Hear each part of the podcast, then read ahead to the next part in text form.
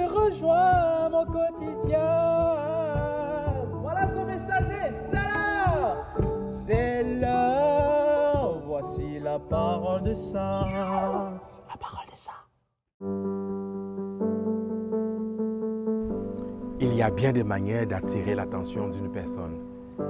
Dès que dans ses grâces, de se faire désirer, même le Christ n'en échappe pas.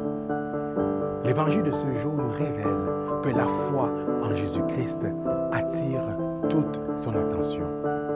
Oui, bien aimé dans le Christ, dans l'évangile de ce jour, nous voyons que la foi du notable ne laisse pas le Christ indifférent.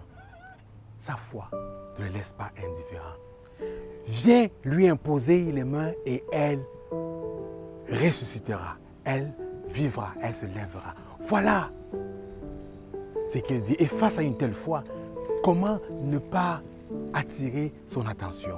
Il se lève et le suit. Voyez-vous, si nous voulons attirer l'attention de Christ, arrêtons de nous plaindre, arrêtons nos chalages, arrêtons nos jérémiades, mettons plutôt notre foi en lui si nous voulons attirer son attention.